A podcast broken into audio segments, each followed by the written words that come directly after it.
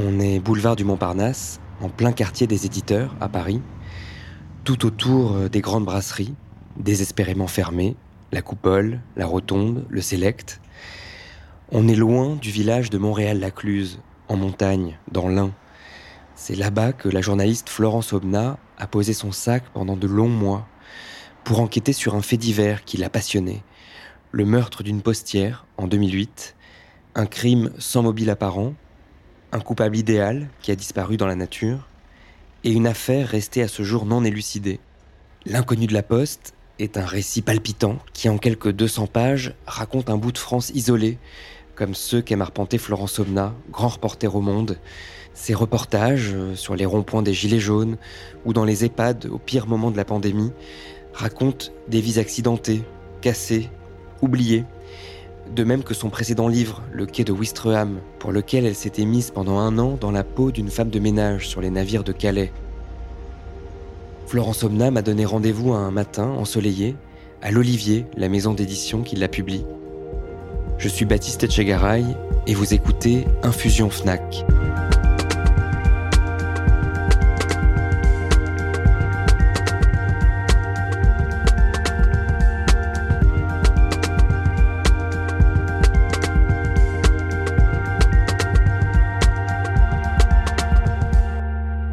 Bonjour Florence Omna. Bonjour. On prononce pas le S On fait comme on veut. Moi, je le prononce pas, mais vous êtes libre de le prononcer si ça vous fait plaisir. On a rendez-vous ici à l'Olivier, votre éditeur. J'ai envie de vous demander d'abord euh, ce que c'est que de travailler avec un éditeur par rapport à travailler avec une rédaction en chef au Monde, par exemple. Ce qui, ce qui a d'intéressant, en tout cas pour moi à l'Olivier, c'est que comme journaliste et que vous faites un livre, euh, vous battez votre propre monnaie. Donc, euh, c'est vous qui décidez à peu près quand est-ce que vous le rendez, euh, quelle taille il va faire. Vous, avez une marge de liberté euh, qui n'est pas du tout celle d'un quotidien. Alors, j'aime aussi la contrainte du quotidien. J'aime le, le lourd fouet de mon rédacteur en chef, je plaisante. Mais la, difficulté de devoir en un papier à l'heure, de devoir aller faire un sujet qui, a priori, ne vous inspirait pas spécialement, mais que finalement vous découvrez extraordinaire. voilà, cette contrainte, elle me, elle me plaît. Euh, mais euh, elle me plaît maintenant aussi parce que j'ai à côté cette, euh, cette liberté d'auteur au sens large mhm. à l'Olivier. Et ce livre est né justement d'un reportage, Le Monde vous envoie, en octobre 2014, à Montréal-Lacluse. Exactement. Donc, je vais faire un reportage en actualité pour Le Monde, mhm. Aime le magazine, exactement. Mhm. Et donc, le magazine du Monde hebdomadaire. Et donc, euh, je, je, fais un article qui est... Euh, alors, un article, la contrainte, pour le coup, dans, dans, le traitement d'un fait divers, c'est qu'il est difficile d'avoir autre chose qu'un seul fil. Euh, même si, on vous laisse beaucoup de place, ce qui était le cas, euh, vous devez suivre un, ne pas perdre votre lecteur. C'est un temps bref. On lit un journal euh, parfois de façon distraite, donc il y a une série de voilà d'impératifs. pour un livre, ce qui me plaisait, c'est de pouvoir raconter l'histoire à ma manière et, et, pas dans la dans la forme du journal. Mais à quel moment vous vous dites qu'il y a un sujet pour un livre, que ça doit dépasser le reportage que vous faites? À quel moment vous vous dites ça doit être beaucoup plus?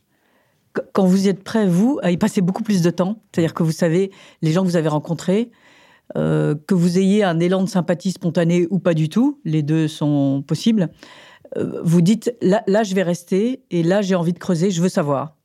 Et donc, ça n'est pas vrai de tous les sujets, même des sujets passionnants, hein, euh, mais simplement, euh, c'est, vous savez que ça va vous réveiller la nuit, que vous allez y passer vos vacances, en tout cas moi.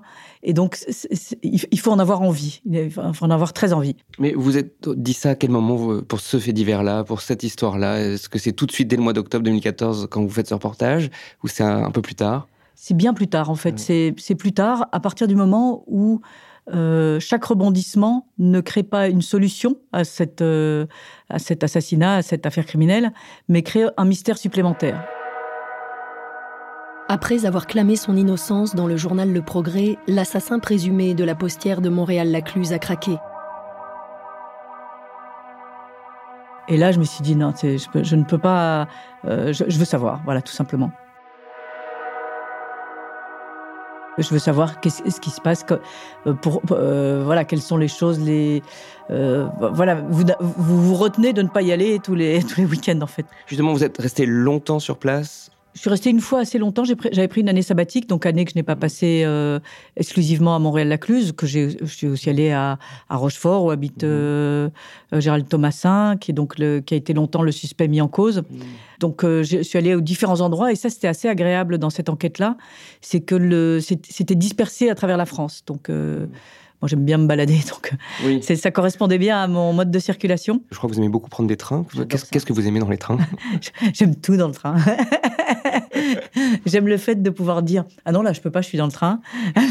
J'aime le fait d'avoir euh, un temps qu'on que finalement on a trois heures pour faire euh, un peu ce qu'on veut, c'est-à-dire euh, sortir son ordinateur, prendre un livre, aller téléphoner sur sur la plateforme hors du évidemment hors du compartiment évidemment. Donc j'aime le J'aime l'ambiance qu'il y a dans un train, les gens qui se regardent, tout le monde qui fait les gros yeux à la dame avec son fils qui pleure très fort. Euh, ou au contraire qui lui fait des grands sourires.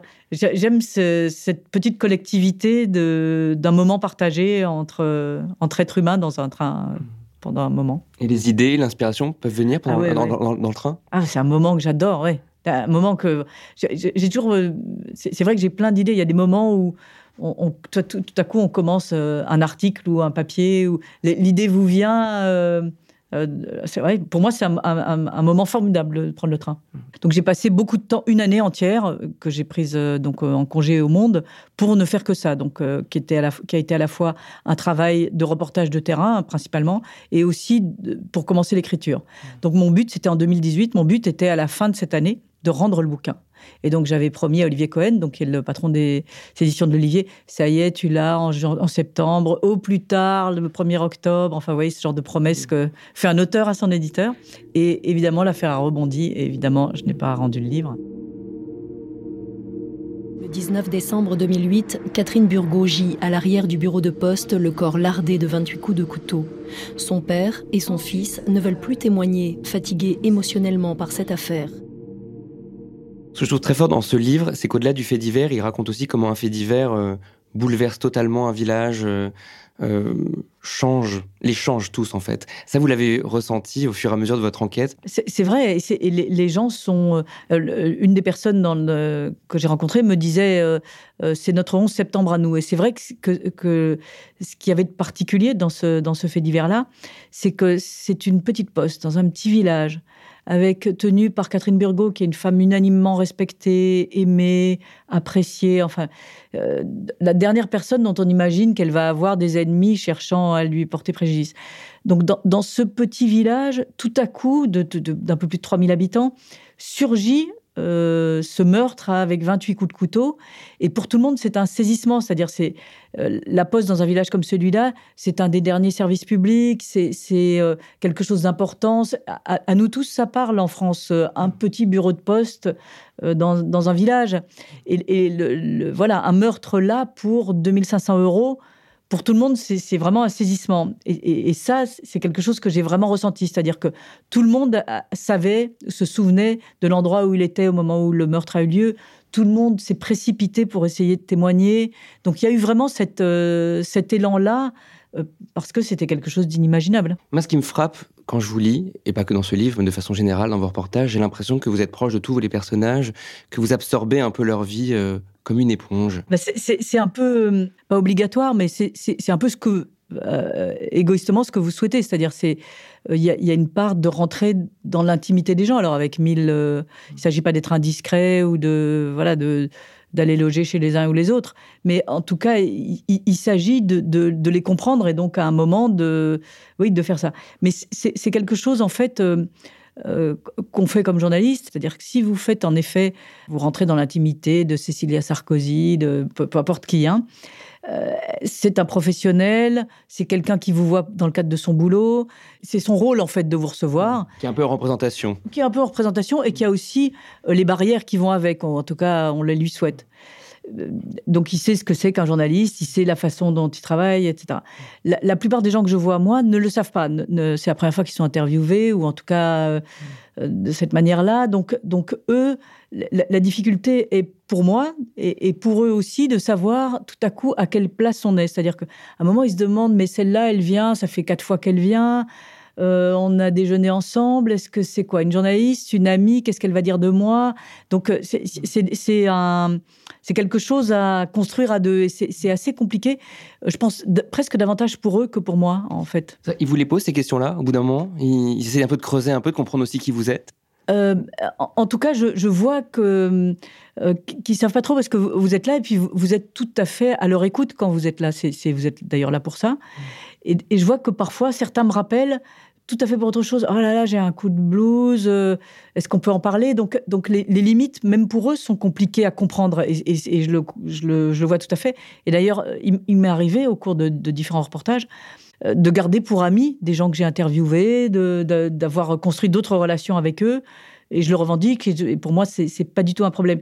Mais c'est vrai que c'est quelque chose à construire à deux. Et euh, il faut faire attention de ne pas abuser de cette intimité, c'est-à-dire de ne pas aller trop loin. Et, c'est souvent le cas, on parle de, faits divers, c'est souvent le cas dans le cadre des faits divers. On l'a vu dans l'affaire Villemain, ça a été un des gros, un des gros problèmes de la presse et des, et des Villemain, ce fait d'aller trop loin, hein, de mettre le pied dans la porte, de voler des photos, euh, de, de, rentrer dans leur vie de manière inconsidérée et dangereuse. Et, on rentre là dans, une des difficultés de ce métier, c'est-à-dire où sont les, les lignes rouges, entre guillemets, communes elles existent, mais elles, sont sans cesse en jeu. Et il y a une grande défiance par rapport à la presse. Et ça, je l'ai vu monter au fil de cette enquête. Et, je le comprends, hein, donc euh, euh, je ne savais pas comment faire, et j'ai fait quelque chose, par exemple, pour ce livre.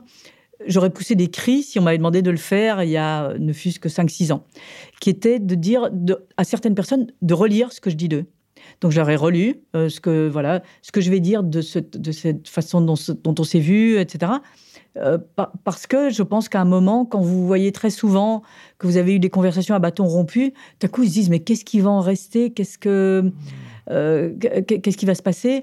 Et, eux, moi c'est mon travail, mon travail et ma vie, mais enfin eux c'est vraiment leur vie qui va être dans un livre et, voilà. Et donc je l'ai fait euh, pour la première fois.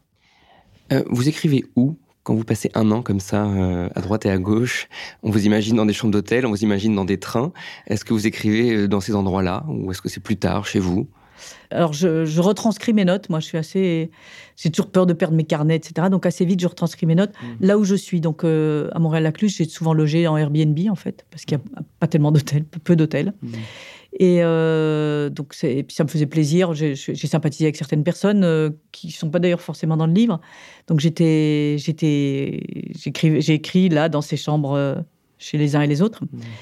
Et ensuite, j'écris dans les trains, mais le, la concentration pour un livre, vous, à un moment, vous devez être au calme. Donc, on peut écrire des bouts ici ou là, et ça m'est arrivé. Je pense notamment euh, euh, chez, chez des gens qui sont des copains euh, dans une maison formidable avec un merveilleux vin blanc. Donc, j'ai un très bon souvenir de ça.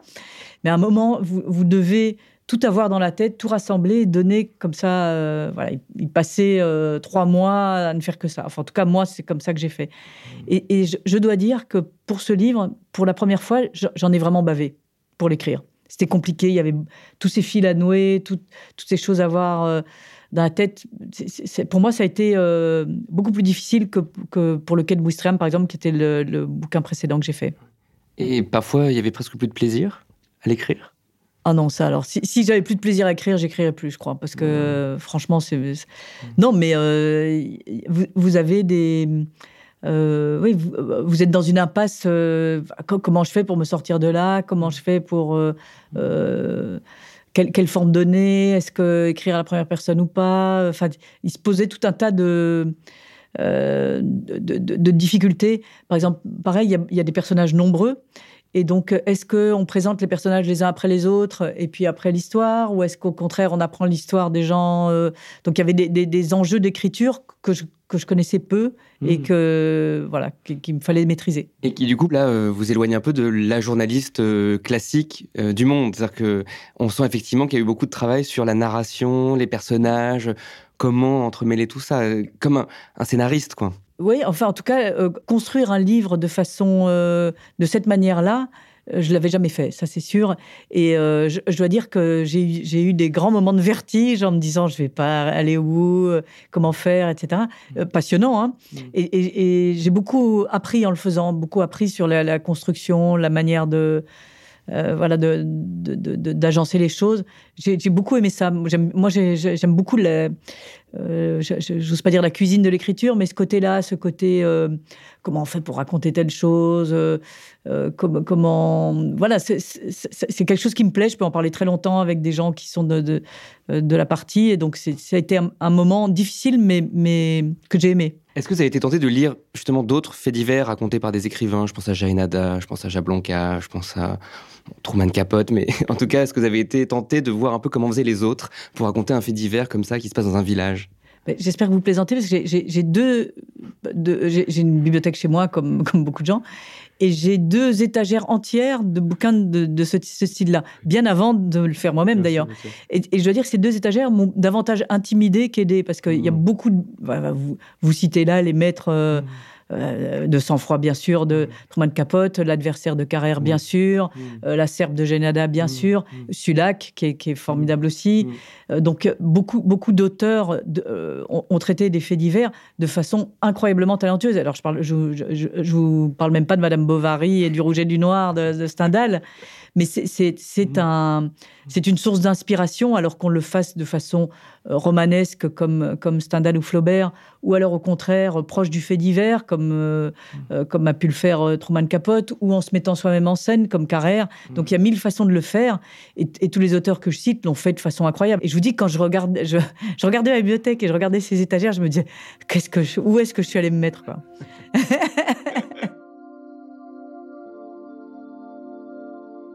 Je vous imagine un peu toute seule dans ces Airbnb euh, divers et variés. Est-ce qu'il y a des moments où, l'inspiration est un peu asséchée parce que justement vous vous retrouvez un peu loin de chez vous? Non, moi c'est des moments euh, que j'aime bien, cette espèce de solitude euh, au milieu des autres en fait, mm.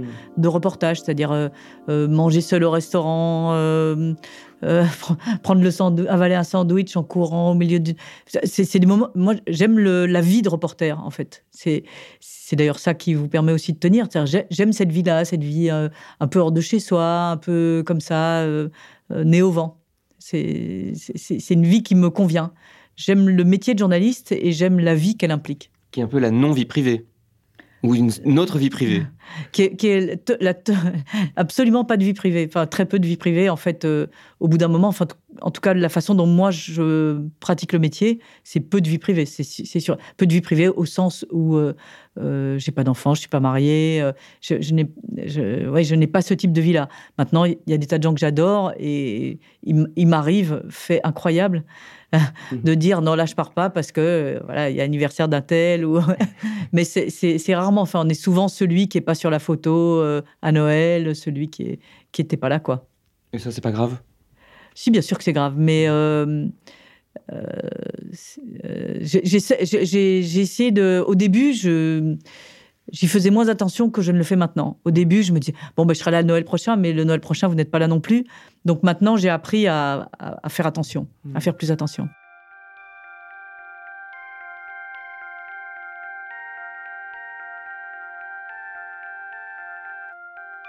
Quand vous interviewez les gens, quand vous leur parlez, est-ce que vous prenez des notes euh, à l'écrit? Est-ce que, vous, est que vous avez un petit enregistreur pour ne pas rater certaines choses? Que Les dialogues, les répliques sont souvent très précises. On se dit que ça a peut-être été enregistré tellement c'est précis. Alors, moi, je, euh, quand je fais un, bouquin à, aussi long terme, hmm. euh, je, prends des notes parce que c'est trop, il y a trop de, trop, de choses enregistrées. Trop, après, on se perd dans ces. Dans des, fichiers audio et des voilà, hmm. ça devient trop trop compliqué et trop lourd à faire. J'ai un calepin sur les genoux, je prends des notes euh, de façon très précise. Donc voilà, j'ai des carnets entiers, j'en ai trois cartons chez moi que très très numéroté avec euh, quand, quand, ça s'est passé, etc. Et pour moi, c'est assez c'est plus facile à consulter. Mmh. Maintenant, euh, là où vous avez raison, c'est de la même manière euh, dont on parlait de la confiance des gens, etc. De plus en plus maintenant, je vous parle de ces dernières presque des 12 derniers mois ou 24 mmh. derniers mois, j'enregistre parce que je ne le consulte pas mais j'ai été confrontée à tellement de personnes qui disaient mais non, j'ai pas dit ça, mais oui, mais non, etc. Que euh, après, en quotidien, c'est compliqué parfois de, de, relire aux gens ce qu'ils ce ont dit parce qu'il y a un facteur temps.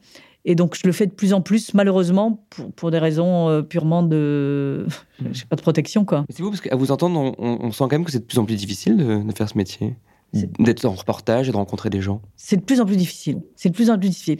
Euh, je vous dis, je fais très attention et il est, il est rare aujourd'hui qu'un papier, il n'y ait pas une personne qui vous appelle en disant euh, le, telle chose ou telle chose. Et je vous dis, et pourtant, on, peut faire très attention, euh, c'est très compliqué, etc. Mais c'est devenu, oui, c'est devenu un, un, métier compliqué. Ouais. Mais à la fois, je le conçois et je comprends très bien que euh, que, les gens ont une défiance vis-à-vis de la presse. Ils ont été souvent trahis, euh, parfois mal compris. Donc euh, voilà, il faut l'accepter et faire, et faire en sorte que ça s'améliore. Mmh. Et vous, d'autant plus que vous parlez souvent des gens qui, effectivement, comme vous disiez, n'ont pas beaucoup été interviewés, voire jamais, et, que peu de journalistes racontent, que les médias racontent assez peu, cette France un peu invisible.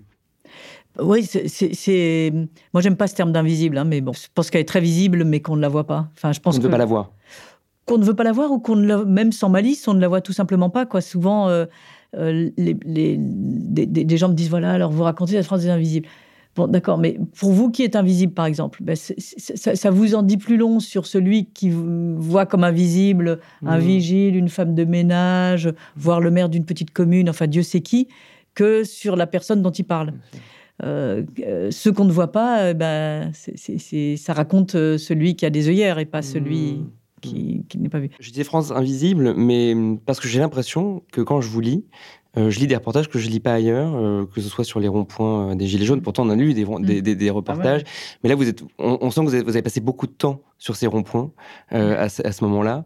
Et moi, quand je lis vos reportages, je suis souvent attristé par la situation que vivent beaucoup de gens en France. Et parfois, je suis même un peu déprimé.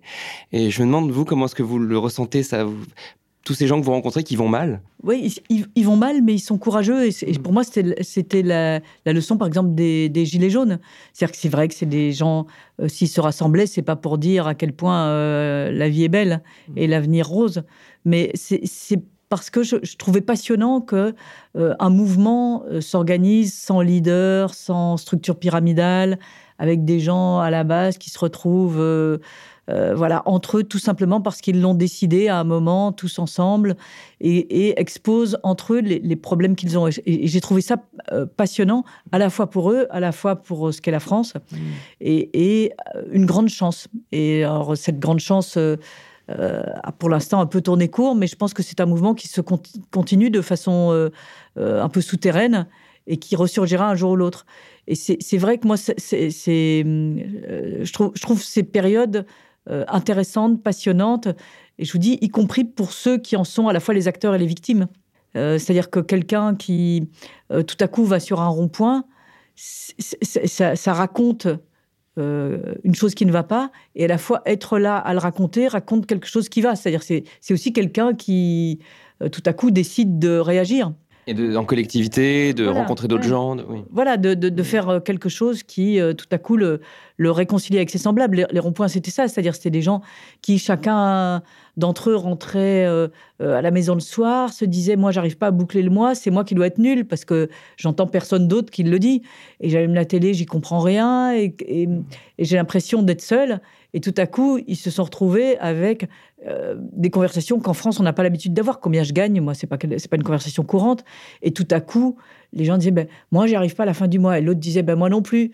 Et y il y avait là ces échos qu'on trouvait chez les autres, cette, cette euh, euh, communauté de, voilà, de situations euh, qui, était intéressante, passionnante. Et, d'un coup, en tout cas pendant ces moments-là, les gens mettaient leur solitude en commun. Alors, ça, peut paraître. étrange de le dire comme ça, mais, mais, mais c'est fondamental. Mais à aucun moment dans vos reportages, il y a des moments où vous vous dites quand même que c'est dur, que le pays va vraiment très mal et que, ah, et, que parfois vous déprimez euh, le, pays va mal, mais euh, euh, je pense que c'est une situation commune aujourd'hui. Enfin, je veux dire, difficilement on peut faire tourner la, map monde, mettre un doigt sur un pays en disant wow, là c'est formidable. Mm. C'est globalement, on vit aujourd'hui dans un monde en crise, crise que je mettrais au pluriel et qui sont des crises multiples. Alors, je pense que euh, l'histoire des humains, elle est celle-là. Elle est des, une histoire qui marche en montagne russe, parfois en haut, parfois en bas. Et c'est vrai que, euh, c'est quelque chose que j'avais du mal à comprendre à 20 ans, par exemple, où je me disais, ben, par exemple, les droits de l'homme, les luttes sociales, euh, les situations, elles vont forcément s'améliorant. C'est-à-dire que euh, bah, une fois que euh, la, lutte des femmes, par exemple, euh, l'avortement, salaire égal, travail égal, il n'y a pas de marche arrière possible. Eh bien si, malheureusement, il y a des marches arrière possibles. Et c'est ça que, que, j'ai appris, j'allais dire, en, vieillissant et surtout en pratiquant mon métier, c'est que il y a une marche arrière. Et, et, on est dans un moment comme ça. Et alors, il, faut, il ne faut pas se lamenter, mais il faut, il faut se dire comment en repasser en marche avant. Mmh. Et, notre période aujourd'hui, que ce soit d'un point de vue écologique, d'un point de vue des droits humains, euh, il y a des avancées, il y a des choses qui reculent. Et c'est cette complexité qu'il nous faut comprendre et qu'il nous faut affronter. Et c'est un, monde aujourd'hui que je trouve plein de défis et de défis passionnants. C'est-à-dire que le, les, mouvements tels qu'on les connaît aujourd'hui, qui, sont, euh, euh, qui ne sont pas moins organisé que dans d'autres périodes historiques où on a pu voir le poids des syndicats ou des partis plus importants qu'aujourd'hui. En ce sens, je les trouve intéressants parce que chaque personne a l'impression de, pouvoir aussi se agir, et ce qui n'est pas le cas à toutes les époques. Donc la mmh. nôtre, elle a beaucoup de désavantages, mais elle a cet avantage-là. Oui, l'action. L'action comme personne. C'est-à-dire, je me souviens des, années 90 où le discours majoritaire, y compris face aux politiques, était de dire de toute façon, personne ne décide plus rien, personne, euh, voilà, dans la conduite du monde, euh, personne n'a un volant dans les mains, euh, tout se décide à Bruxelles, c'est pas à Bruxelles, c'est à Washington, c'est pas à Washington, c'est au G7 ou je ne sais où. Et donc, il y avait cette espèce de, de constat d'impuissance généralisée aujourd'hui, ce, constat-là, je trouve qu'il s'érode par des prises de parole diverses, hein, que ce soit au, niveau de la lutte des femmes, qui a pris beaucoup d'aspects tout à fait euh, nouveaux aujourd'hui, où des gens individuellement prennent la parole et agissent. Enfin, je pense euh, à, des livres aujourd'hui comme Familia Grande, mhm. comme Le consentement. Camille Kouchner. De Camille Kouchner, Le consentement de, Springora. Mhm. où une parole individuelle peut avoir un poids collectif, ce qui n'est pas le cas à toutes les époques. Euh, ou des paroles individuelles mises ensemble, les gilets jaunes peuvent avoir ce poids-là. Et, donc, je, trouve que, voilà, que, ça, ça mérite d'être vu aujourd'hui. Donc tout ça, en tant que journaliste, ça vous stimule, ça ah vous intéresse, ça vous passionne et ça, ça continue à, vous donner l'envie de faire ce métier? Ah oui, mais c'est sûr que le jour où, où je n'aurais plus envie, j'arrêterais. Je me souviens d'avoir interviewé un, journaliste italien que j'admire beaucoup, qui s'appelle euh, Tiziano Terzani, qui a été longtemps le correspondant euh, en Asie euh, de grands journaux italiens. Et donc, on, discutait comme ça, je l'interviewais pour faire son portrait, à vrai dire. Et donc, il avait arrêté, lui, d'être journaliste. Il avait pris sa retraite assez tard, d'ailleurs. Et je lui dis, mais comment tu as fait pour arrêter? Moi, le jour où j'arrête, j'ai l'impression que que voilà, comme ma vie, je, me demande d'ailleurs euh, quelle pourrait être ma vie sans pratiquer ce métier. Et m'a dit oui, il y a un jour euh, où je me suis levée et je devais faire un article euh, sur les choses et chaque mot que j'utilisais, je me suis dit mais celui-là, ce mot-là, je l'ai utilisé déjà tellement de fois. J'ai mis les mêmes éléments ensemble. J'avais l'impression, et il a eu cette, expression, d'assembler les morceaux d'une tasse à café cassée. Et je n'y arrivais plus. Et là, j'ai dit, il faut que j'arrête. Il faut que j'arrête. Les situations me semblent fracassées et moi, j'arrive plus à mettre les morceaux ensemble. Et c'est, devenu mon angoisse. Je me tous les matins, je me lève, je regarde ma tasse à café, je me dis, est-ce qu'elle, est-ce qu'elle tient encore bien? Et c'est, voilà. Et, pour moi, je, je, me dis, le jour où ça m'arrive, je comprends très bien qu'il arrête. Mais ce jour-là, Dieu merci, n'est pas arrivé pour moi. Et si jamais, moi, c'est quelque chose qui m'angoisse beaucoup en ce moment, si jamais Marine Le Pen est élue, euh, est-ce que là, la tasse sera vraiment cassée. Et vous qui voyagez beaucoup en France, je me dis que peut-être euh, vous, vous l'apprendrez au mieux, mieux que nous. Est-ce que vous y pensez déjà, vous, en tant que journaliste? Je, pense que, toutes les situations doivent être affrontées. Mmh. Et euh, euh, j'ai voyagé en France, mais aussi dans beaucoup de pays, dans des situations violentes, en Syrie, en Afghanistan, en Irak. Et, je pense que qu'il n'ait pas de situation où on se dit là, il n'y a plus rien à faire, on s'assoit et on pleure. Donc, euh, je, pense que, quelle qu'elle soit, c'est notre défi de, devoir euh, en être. Je pense que la situation climatique est extrêmement grave, bien plus grave que, que celle que parfois on décrit, et qu'elle est à affronter aussi. Elle est, elle est très grave, elle est à affronter. on, a affronté cette pandémie Ben voilà, et, il faut le faire, et c'est notre devoir d'être humain que, que, que, de le voilà que d'être debout face à elle. C'est vrai que certains de de mes collègues me disent bah, c'est terrible, Mais vous imaginez dans certains pays du monde où euh, la liberté de la presse euh, est, fortement mise en danger, où les gens ils sont emprisonnés, tués parce qu'ils sont journalistes. Eh bien, euh, j'en connais qui, enfin, ils restent et ils le font. Et je mmh. pense que c'est notre travail. Mmh. C'est-à-dire que rien ne vous arrêtera de partir en reportage et de prendre des trains. a fortiori, si la situation ne me convient pas, c'est vraiment là qu'il faut y aller. Je pense qu'on on a un métier où on ne peut pas se permettre et il ne faut pas le voir comme ça, de un moment baisser un rideau de fer en disant écoutez, là je peux plus, je reviens dans cinq minutes, euh, compter les survivants. Il faut pas faire ça. C'est notre métier, c'est d'être là. L'inconnu de la Poste de Florence Obna est publié aux éditions de l'Olivier.